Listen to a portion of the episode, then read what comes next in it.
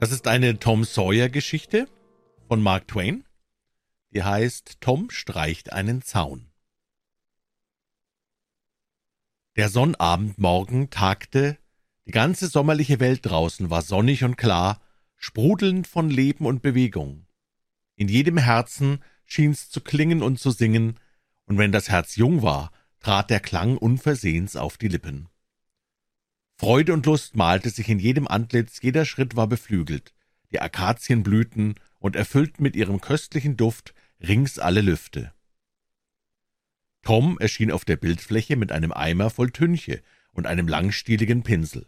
Er stand vor dem Zaun, besah sich das zukünftige Feld seiner Tätigkeit, und es war ihm, als schwände mit einem Schlage alle Freude aus der Natur.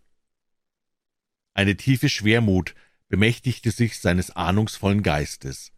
Dreißig Meter lang und neun Fuß hoch war der unglückliche Zaun. Das Leben schien ihm öde, das Dasein eine Last, seufzend tauchte er den Pinsel ein und fuhr damit über die oberste Planke, wiederholte das Manöver einmal und noch einmal, dann verglich er die unbedeutende übertünchte Strecke mit der Riesenausdehnung des noch ungetünchten Zaunes und ließ sich entmutigt auf ein paar knorrigen Baumwurzeln nieder. Jim, der kleine Schwarze, trat singend und springend aus dem Hoftor mit einem Holzeimer in der Hand. Wasser an der Dorfpumpe holen zu müssen, war Tom bis jetzt immer gründlich verhasst gewesen.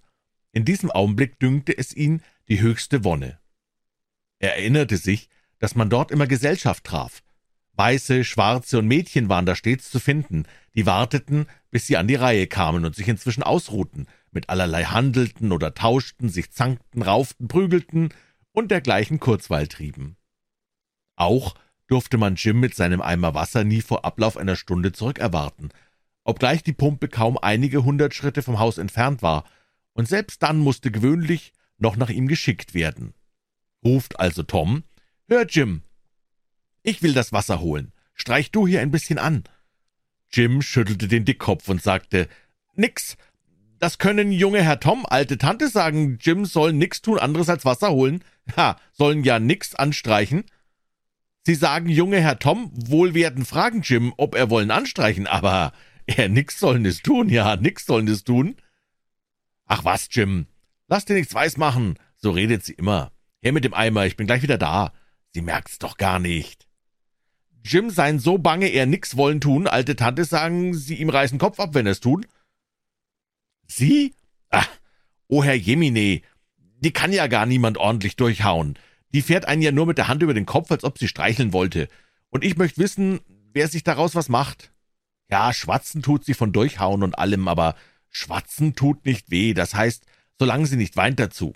Jim, da, ich schenk dir auch eine große Murmel und ein Gummi dazu. Jim schwankte. Ein Gummi, Jim? Und was für ein Stück? Sieh mal her. Äh, oh, du meine alles? Sein das prachtvolle Stück Gummi, aber junge Herr Tom, Jim sein ganz furchtbar bange vor alte Tante.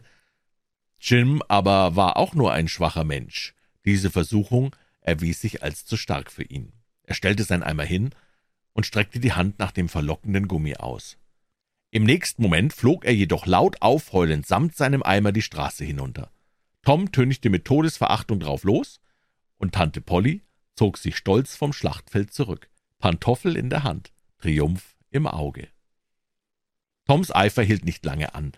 Ihm fiel all das Schöne ein, das er für diesen Tag geplant, und sein Kummer wuchs immer mehr. Bald würden sie vorüberschwärmen, die glücklichen Jungen, die heute frei waren, auf die Berge, in den Wald, zum Fluss, überall hin, wo es schön und herrlich war, und wie würden sie ihn höhnen und auslachen und verspotten, dass er da bleiben und arbeiten musste, Schon der Gedanke allein brannte ihn wie Feuer. Er leerte seine Taschen und musterte seine weltlichen Güter.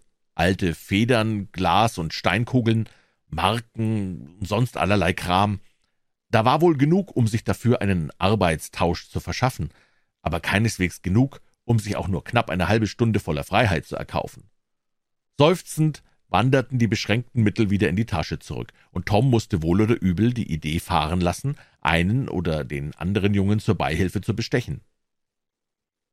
In diesem dunklen, hoffnungslosen Moment kam ihm eine Eingebung.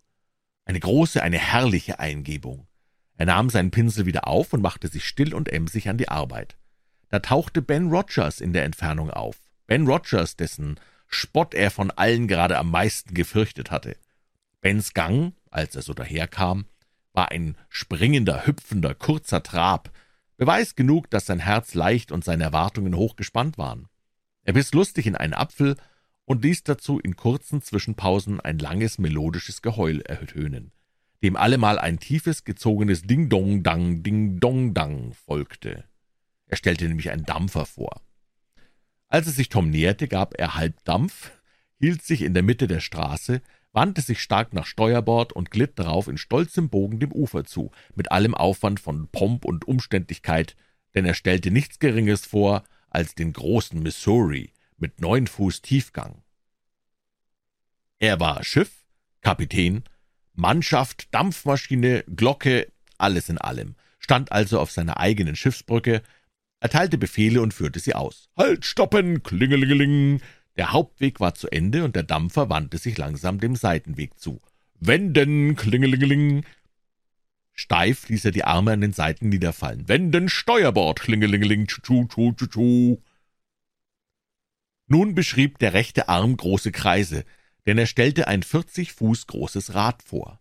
Zurück, Backbord, klingeling, tschu, tschu, tschu, tschu. Der linke Arm begann nun Kreise zu beschreiben. Steuerbord stoppen, lustig Jungens Anker auf Niederklingeling, tschu, tschu, tschu, los, Maschinen stoppen, hey, sieh da, Scht! Ausströmen des Dampfes. Tom tünchte währenddessen und ließ den Dampfer Dampfer sein. Ben starrte ihn einen Augenblick an und grinste dann. Hihi.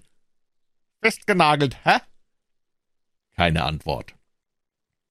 Tom schien seinen letzten Strich mit dem Auge eines Künstlers zu prüfen. Dann fuhr er zart mit dem Pinsel noch einmal darüber und übersah das Resultat in derselben kritischen Weise wie zuvor. Ben marschierte nun neben ihm auf.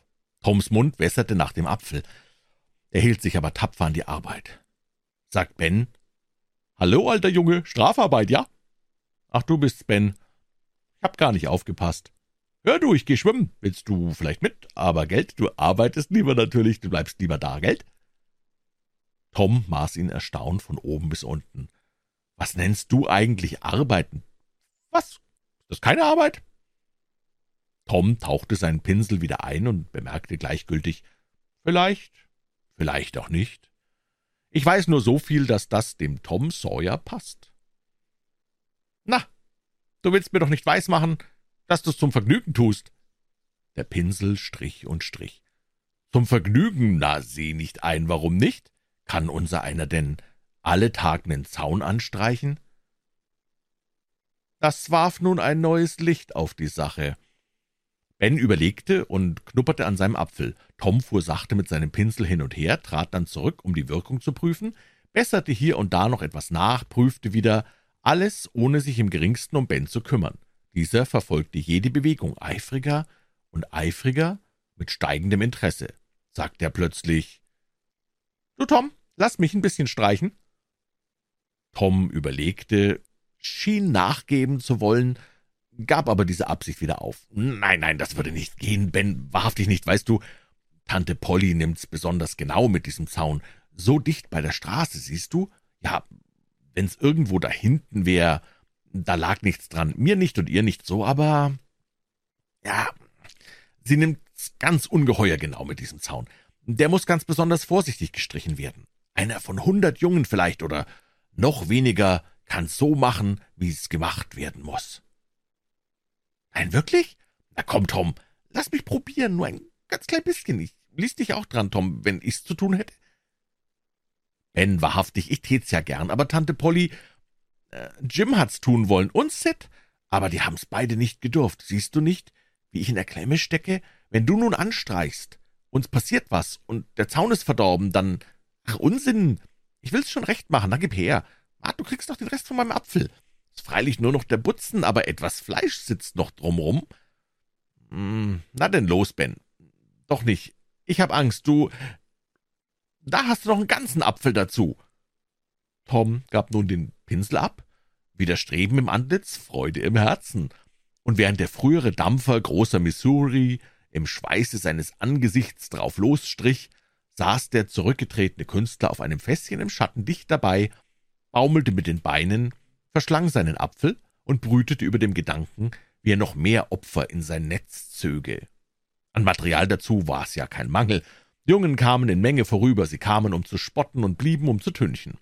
Als Ben müde war, hatte Tom schon Kontrakt gemacht mit Billy Fischer, der ihm einen fast neuen, nur wenig geflickten Drachen bot.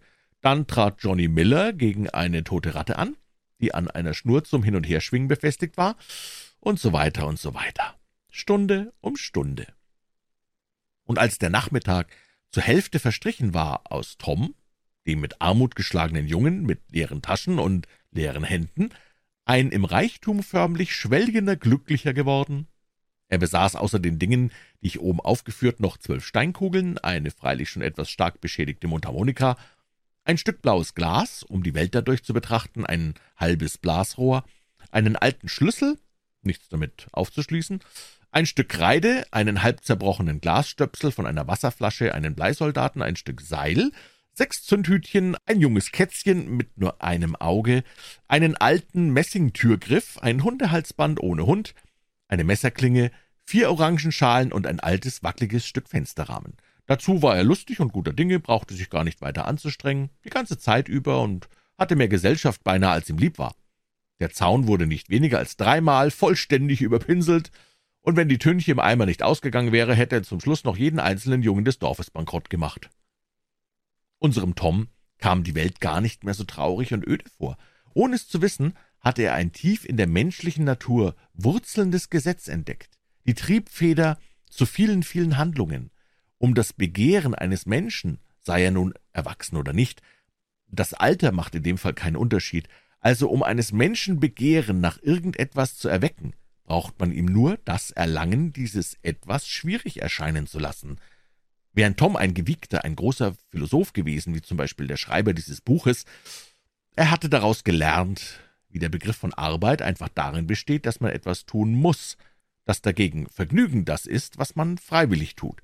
Er würde verstanden haben, warum künstliche Blumen machen oder in einer Tretmühle gehen Arbeit heißt, während Kegelschieben im Schweiße des Angesichts oder den Mont Blanc erklettern lediglich das Vergnügen gilt.